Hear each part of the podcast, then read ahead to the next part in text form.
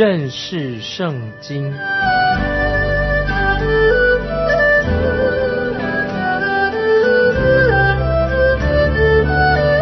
认识上帝的话，把上帝的话带到全世界。本节目是由认识圣经机构和环球广播电台联合制作，欢迎收听。亲爱的听众朋友，你好，欢迎收听认识圣经，我是麦基牧师。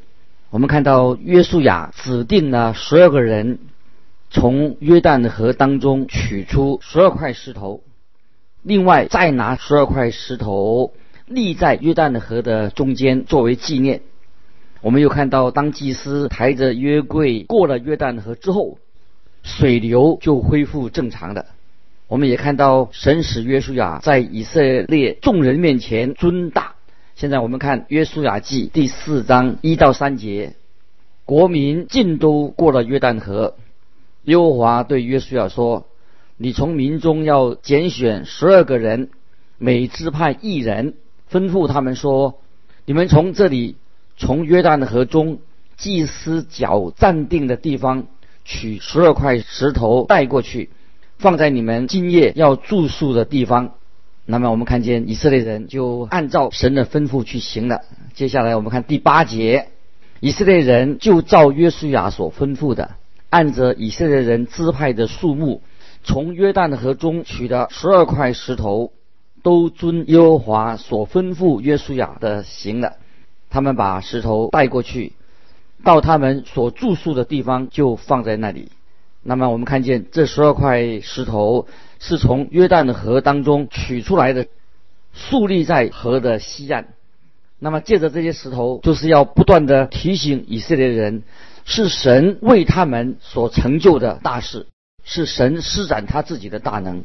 接着看第九节，约书亚另把十二块石头立在约旦河中，在抬约柜的祭司脚站立的地方，直到今日，那石头还在。这是指约书亚在记载这些事情的时候，石头还在那里。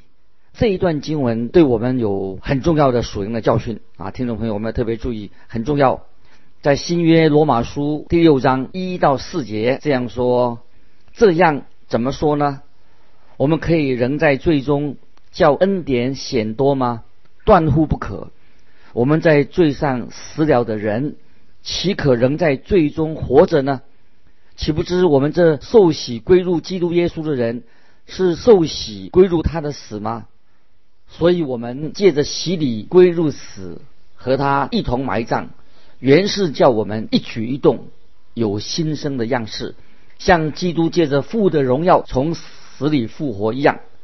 耶稣啊，摆在我们面前一个重要的功课是什么呢？就是那位为你为我死在十字架上的耶稣基督。啊，耶稣为我们钉死在十字架上。那么十二块石头放在水中是预表，预表什么呢？是预表主耶稣的死亡。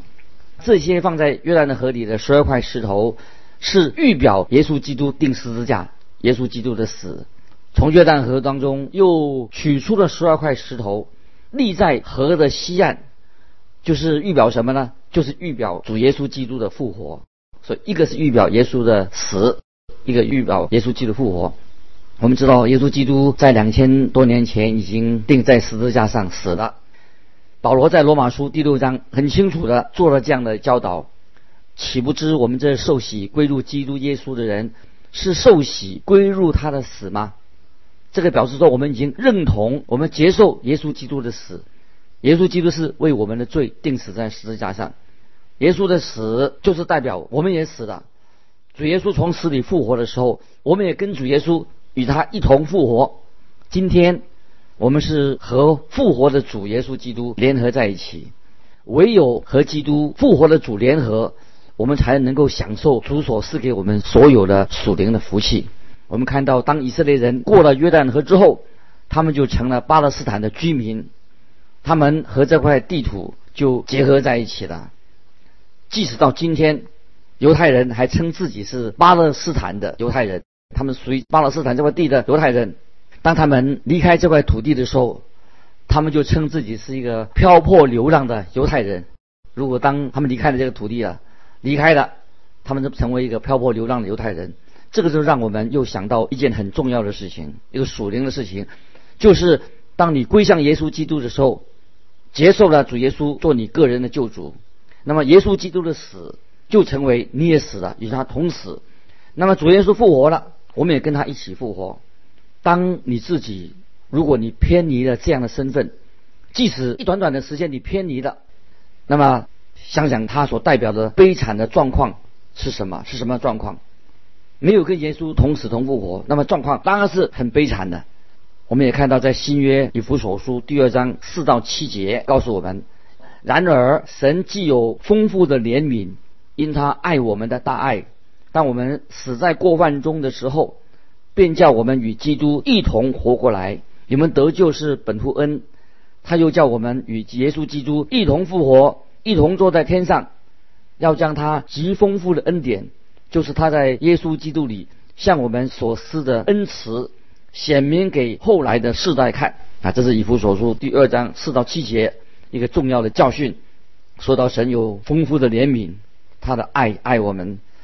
当我们死在罪恶过犯当中的时候，我们就与耶稣基督一同复活了。那么我们得救是神的恩典，他又叫我们跟耶稣基督一同复活，一同坐在天上。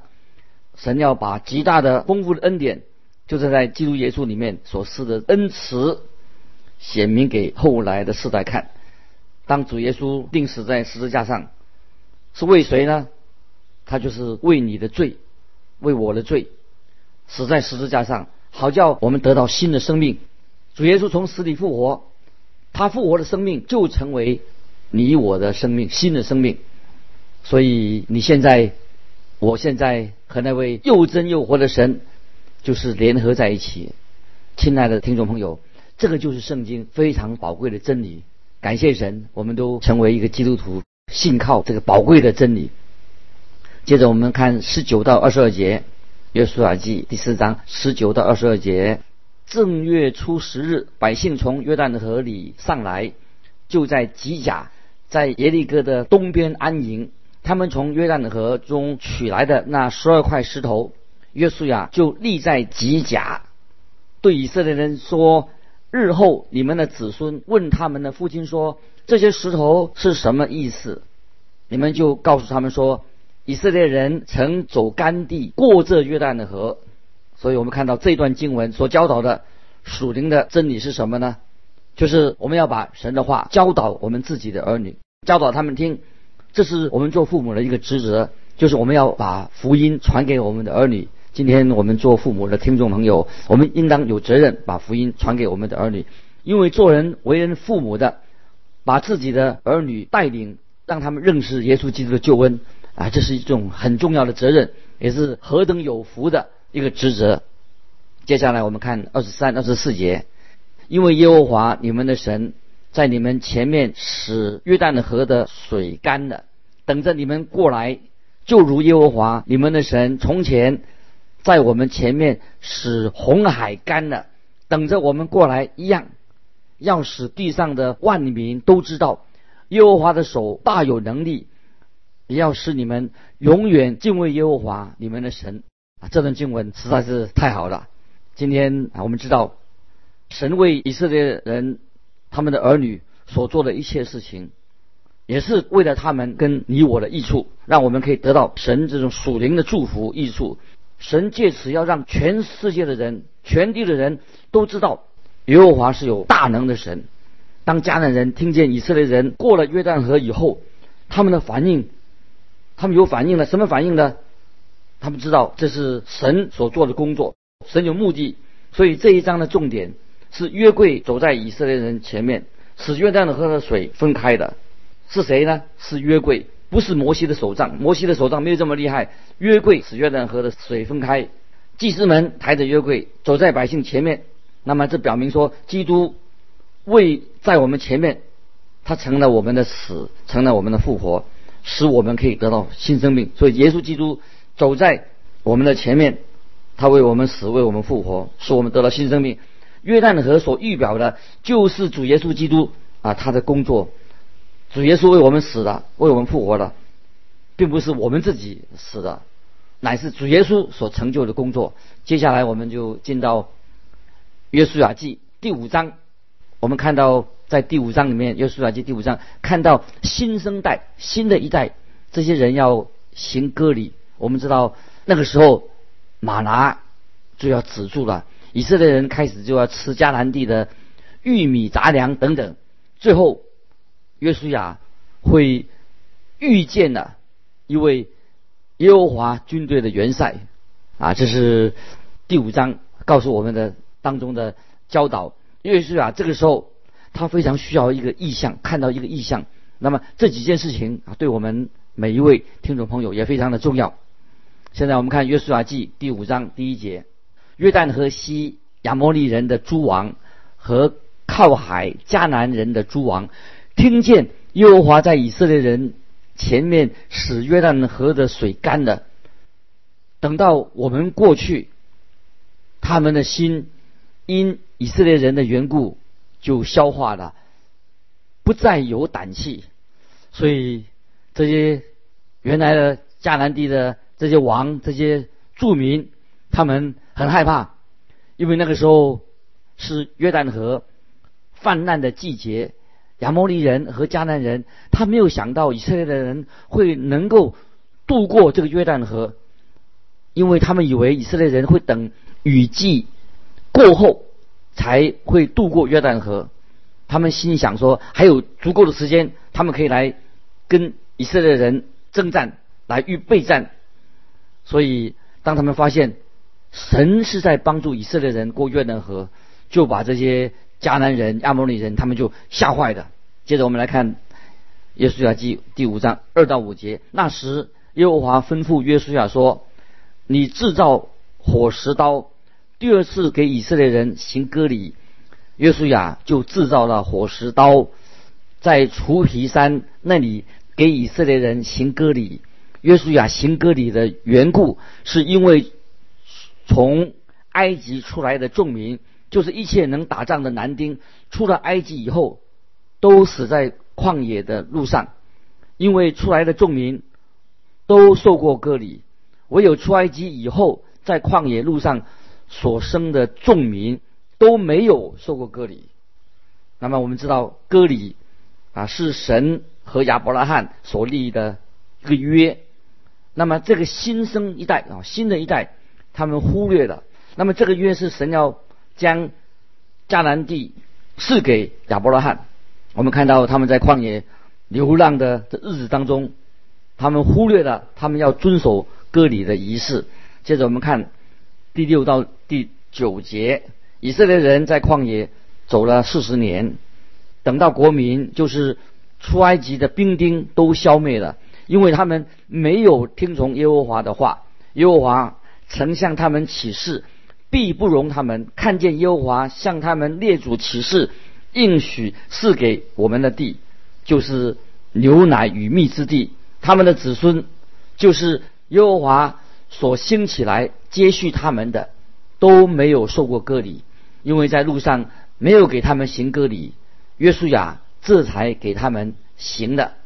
国民都受完了割礼，就住在营中自己的地方，等候痊愈了。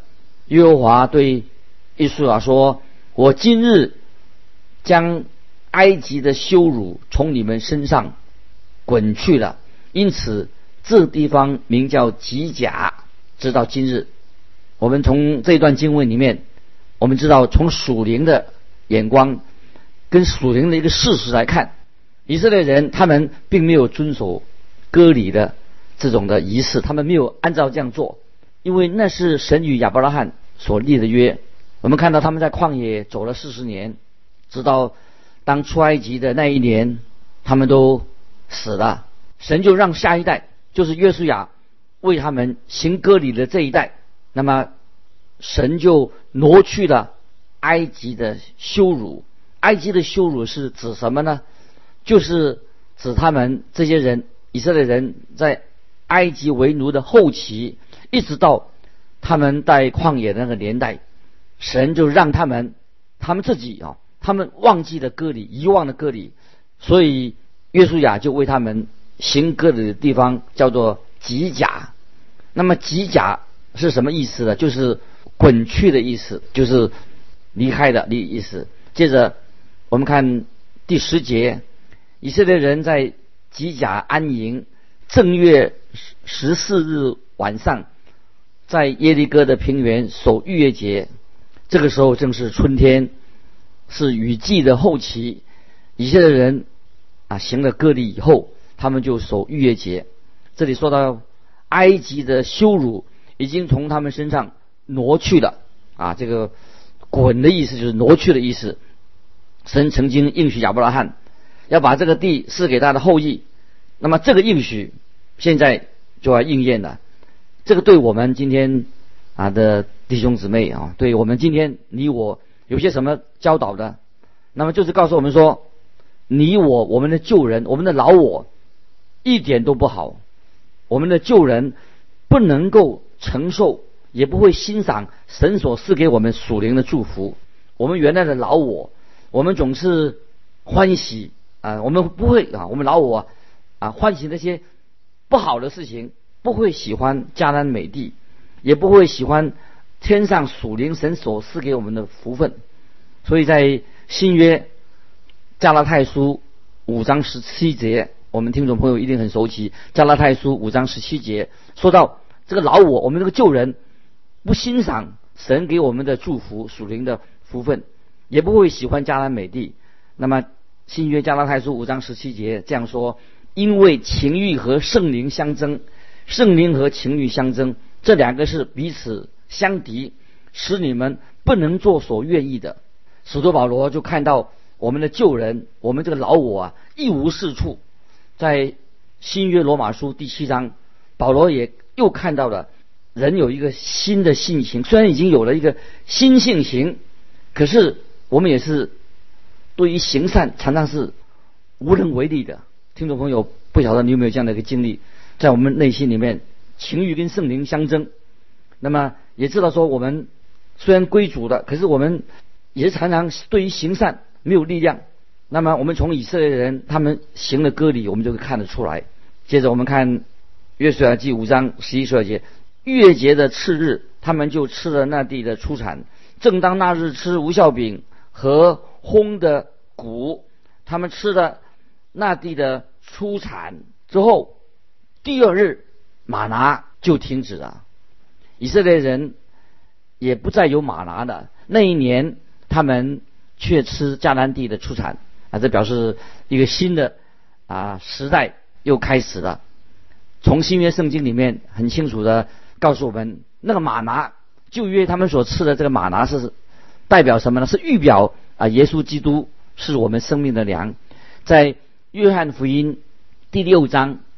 四十九到五十一节，主耶稣他自己说：“你们的祖宗在旷野吃过马拿，还是死了。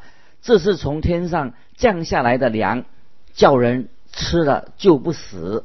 我是从天上降下来的生命的粮，人若吃这粮，就必永远活着。我所要赐给的粮，是我的肉，为世人之生命所赐的。”感谢神，在旧约的马拿是预表啊，耶稣基督的死。